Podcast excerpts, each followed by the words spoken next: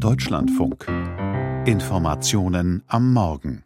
In etwas mehr als drei Monaten sind Europawahlen. In vielen EU-Mitgliedstaaten haben rechte oder extrem rechte Parteien laut Umfragen gute Chancen, ihre Sitze im EU-Parlament auszuweiten. So auch in Frankreich. Dort liegt der extrem rechte Rassemblement National laut Meinungsforschern deutlich in Front. Spitzenkandidat ist Jordan Bardella. Er startet an diesem Wochenende bei einem Parteitreffen in Marseille seinen Wahlkampf. Unsere Korrespondentin Christiane Kess stellt ihn vor. Jordan Bardella schiebt sich durch die jubelnde Menge. Auf der jährlichen großen Landwirtschaftsmesse lächelt der 28-Jährige in die Handykameras, posiert für Selfies. Der Parteichef und Europaabgeordnete des extrem rechten Rassemblement National zeigt sich an der Seite der Landwirtinnen und Landwirte besonders entspannt, war doch am Tag zuvor Emmanuel Macron bei seinem Besuch zwischen Kühen und Spezialitätenständen ausgepfiffen worden. Dass der Präsident nach den massiven Bauernprotesten der letzten Wochen sogar Polizeischutz brauchte, kostet Bardella aus. Warum braucht ein Präsident der Republik Sicherheitskordons, um auf die Landwirtschaftsmesse zu kommen? Und warum muss der Premierminister heimlich hier um 20 Uhr abends aufkreuzen?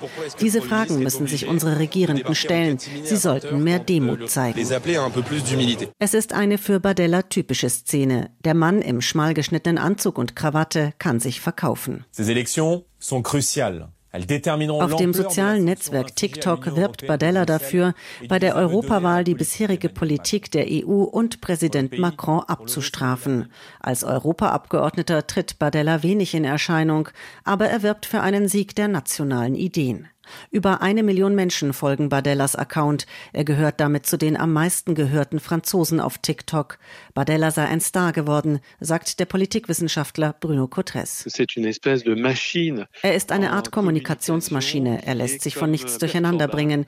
Bardella ist sehr jung und hat trotzdem schon einige Jahre an politischer Erfahrung hinter sich. Sein Parteibuch für den Rassemblement National, der damals noch Front National hieß, holte sich Bardella schon mit 16 Jahren. Jahren. Der Sohn italienischer Einwanderer kommt aus einfachen Verhältnissen. Er mache daraus ein zentrales Element für sein politisches Engagement, sagt der Politologe Cotres. Euh, Sobald es um Fragen der Migration und der Sicherheit geht, erwähnt Bardella seine Vergangenheit in der Vorstadt und dass er dort von einer alleinerziehenden Mutter großgezogen wurde, in einer Sozialwohnung in Seine-Saint-Denis. Von diesem Departement wissen alle Franzosen, dass es besonders betroffen ist von Armut, Arbeitslosigkeit, Ungerechtigkeit und vielen Problemen.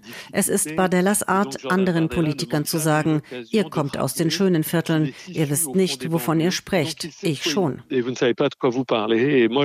Die Unruhen in den französischen Vorstädten 2005 nach dem Tod zweier Jugendlicher, die einer Polizeikontrolle entkommen wollten, ist für Bardella ein Schlüsselmoment, um der extrem rechten Partei beizutreten. Er steigt dort schnell auf, ist unter anderem Parteisprecher und Chef der Jugendorganisation. Bardella verkörpert verkörpert die Parteilinie, hart bei Migrationsfragen und EU-feindlich. Beobachter ordnen Bardella als radikaler ein als Marine Le Pen. Dennoch protegierte diese noch als Parteichefin Bardella ganz gezielt, meint Bruno Cotres.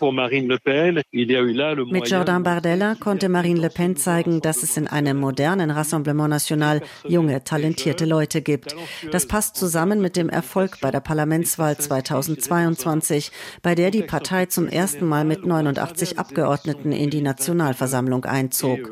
Durch Jordan Bardella und die anderen neuen Gesichter verfestigt sich die Strategie der Normalisierung und der Glaubwürdigkeit des Rassemblement National. Als Marine Le Pen sich im September 2021 vom Parteivorsitz zurückzieht, um sich dem Präsidentschaftswahlkampf zu widmen, übernimmt Bardella zunächst übergangsweise. Im November 2022, nachdem Le Pen statt an die Parteispitze zurückzukehren, den Fraktionsvorsitz in der Nationalversammlung übernommen hat, setzt sich Bardella gegen interne Rivalen endgültig durch. Er wird auf einem Parteitag mit 85 Prozent der Stimmen zum neuen Parteichef gewählt.